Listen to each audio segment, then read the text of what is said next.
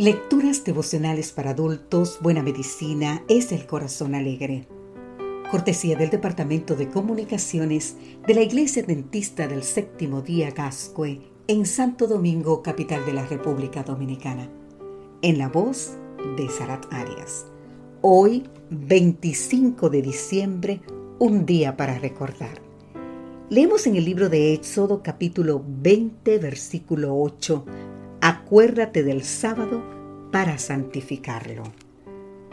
Para la mayoría de los cristianos, la Navidad es fuente de regocijo. La observancia del 25 de diciembre como celebración del nacimiento de Jesús se ha hecho una costumbre popular desde el siglo IV de nuestra era. Especialmente durante la festividad tenemos la oportunidad de meditar en el nacimiento de Cristo ¿Y cómo no ser fuente de regocijo si en las colinas de Belén los ángeles anunciaron una noticia extraordinaria? Nos dice San Lucas capítulo 2 versículo 11 que os ha nacido hoy en la ciudad de David un Salvador que es Cristo el Señor. Qué regalo inigualable nos ha dado Dios. También nosotros solemos entregar regalos unos a otros en esta fecha, como señal de cariño y aprecio.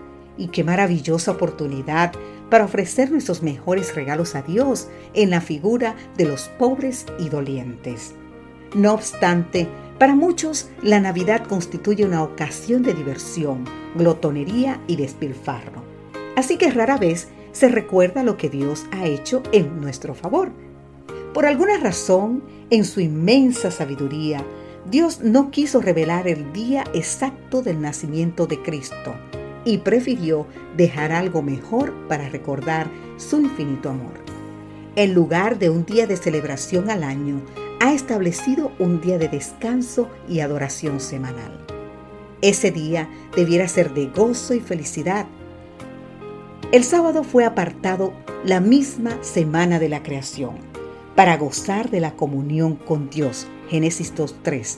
Los israelitas guardaron durante su peregrinaje en el desierto Éxodo 16:23. Su observancia ha sido ordenada a través de los diez mandamientos, los cuales fueron escritos en piedra con el dedo de Dios. Éxodo 31:18. Jesús enseñó cómo observar el sábado, dedicando sus horas santas a hacer el bien al prójimo y adorar a Dios. San Mateo capítulo 12. Los apóstoles continuaron guardando el sábado y luego de la ascensión de Cristo, y a nosotros nos dice en Ezequiel 20:20, santificad mi sábado y sean por señal entre mí y vosotros, para que sepáis que yo soy Jehová, vuestro Dios. ¿Has tenido la oportunidad de adorar a Dios en el día que Él ordenó, querido amigo, querida amiga? En este día te invitamos a hacer planes para hacerlo como una señal de reverencia y amor por el Creador. Y sobre todas las cosas, en memoria de haber sido librados de toda opresión. Querido amigo, querida amiga, recuerda que en la tierra nueva, de sábado en sábado, seguiremos adorando a Dios, como nos dice Isaías capítulo 66, versículo 23. Que Dios hoy te bendiga en gran manera. Amén.